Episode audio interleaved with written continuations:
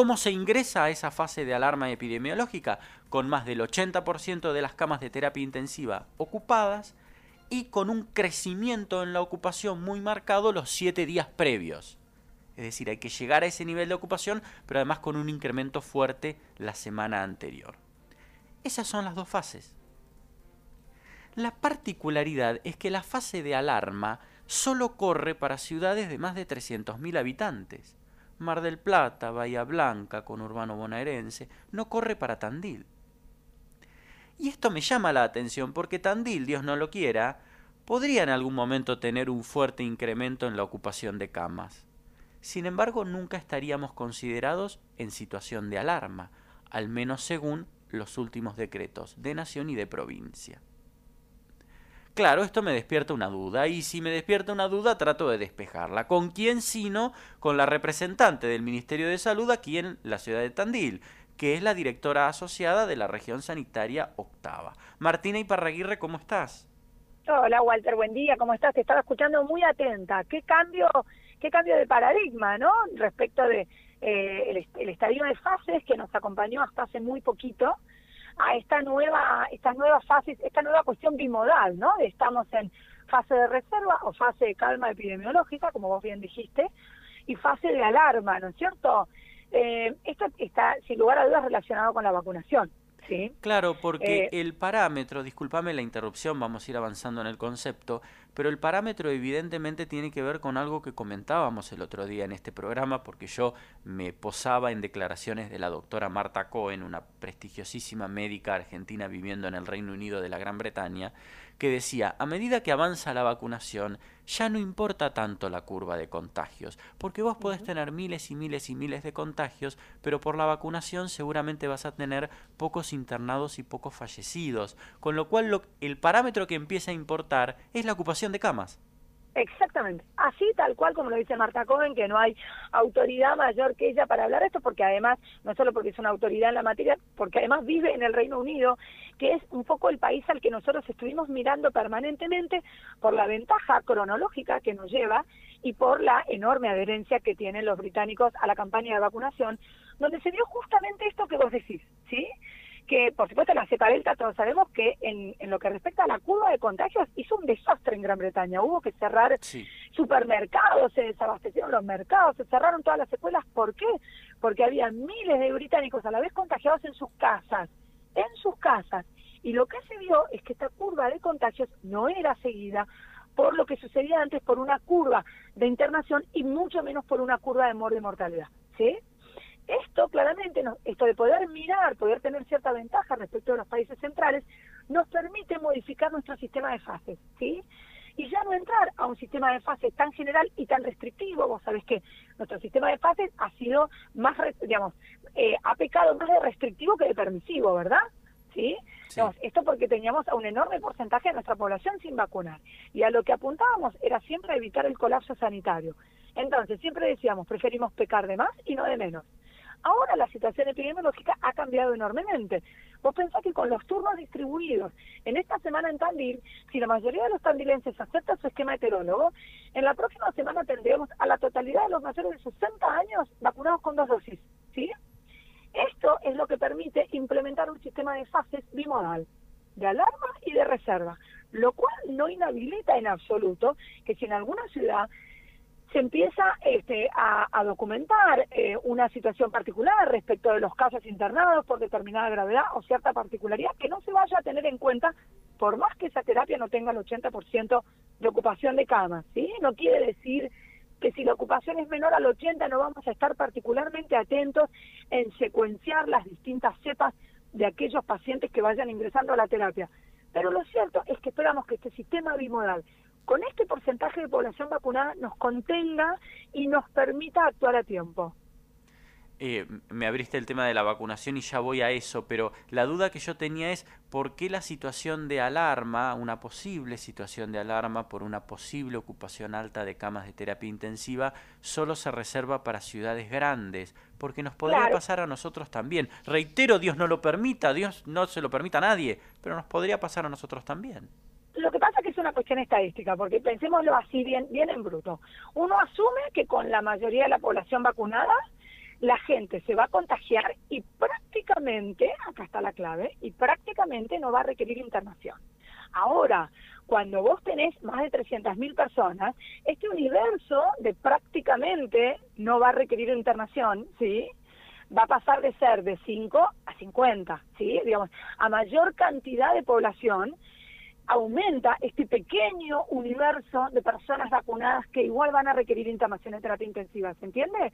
Es una cuestión estadística, digo, ¿dónde encontrás más pelirrojos? Yo siempre, pobre, pongo el ejemplo de los pelirrojos, ¿no? ¿Dónde tenés más chance de encontrar pelirrojos?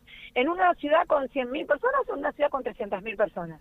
En una ciudad con 300.000 personas, ¿verdad? Por una cuestión de números. Esto es lo mismo. ¿Dónde tenés más chance de encontrar pacientes vacunados con dos dosis que requieran internación en terapia? En grandes conglomerados poblacionales, ¿sí? Por eso está establecido este valor de corte de más de 300.000. De todas maneras, como siempre, veremos cómo se transitan estas fases. A ver, estamos esperando la cepa delta con todo lo que hemos aprendido respecto a aquellos países donde ya sucedió o está sucediendo, pero siempre hay un nivel de expectativa de cómo se va a desarrollar la cepa delta en nuestras comunidades. ¿eh? No quiere decir que son calcados los patrones. Vos sabés, Walter, que en América Latina la cepa predominante, y, es, nuestra ciudad no es la excepción, la cepa predominante es la Manaus, ¿sí? sí que no es la cepa predominante en Europa, por ejemplo. Y no, allí la cepa predominante antes de la delta era la alfa. Exacto. La del Reino Unido. Según lo que están mirando este, los virólogos, a la cepa delta, a pesar de ser extremadamente contagiosa y tener un montón de ventajas adaptativas, le cuesta bastante competir ecológicamente con la Manaus. Esto lo digo como un dato más que suma a la expectativa que tenemos todos los sanitaristas que estamos esperando ver qué sucede cuando la cepa delta empiece efectivamente a circular en nuestra comunidad. Martina, una pregunta más respecto de internación. Ayer se publicó una información, entiendo que, que, del propio Sistema Integrado de Salud, que decía que de las personas que están internadas en Tandil, cinco están vacunadas con las dos dosis de Sinopharm desde hace ya un tiempo.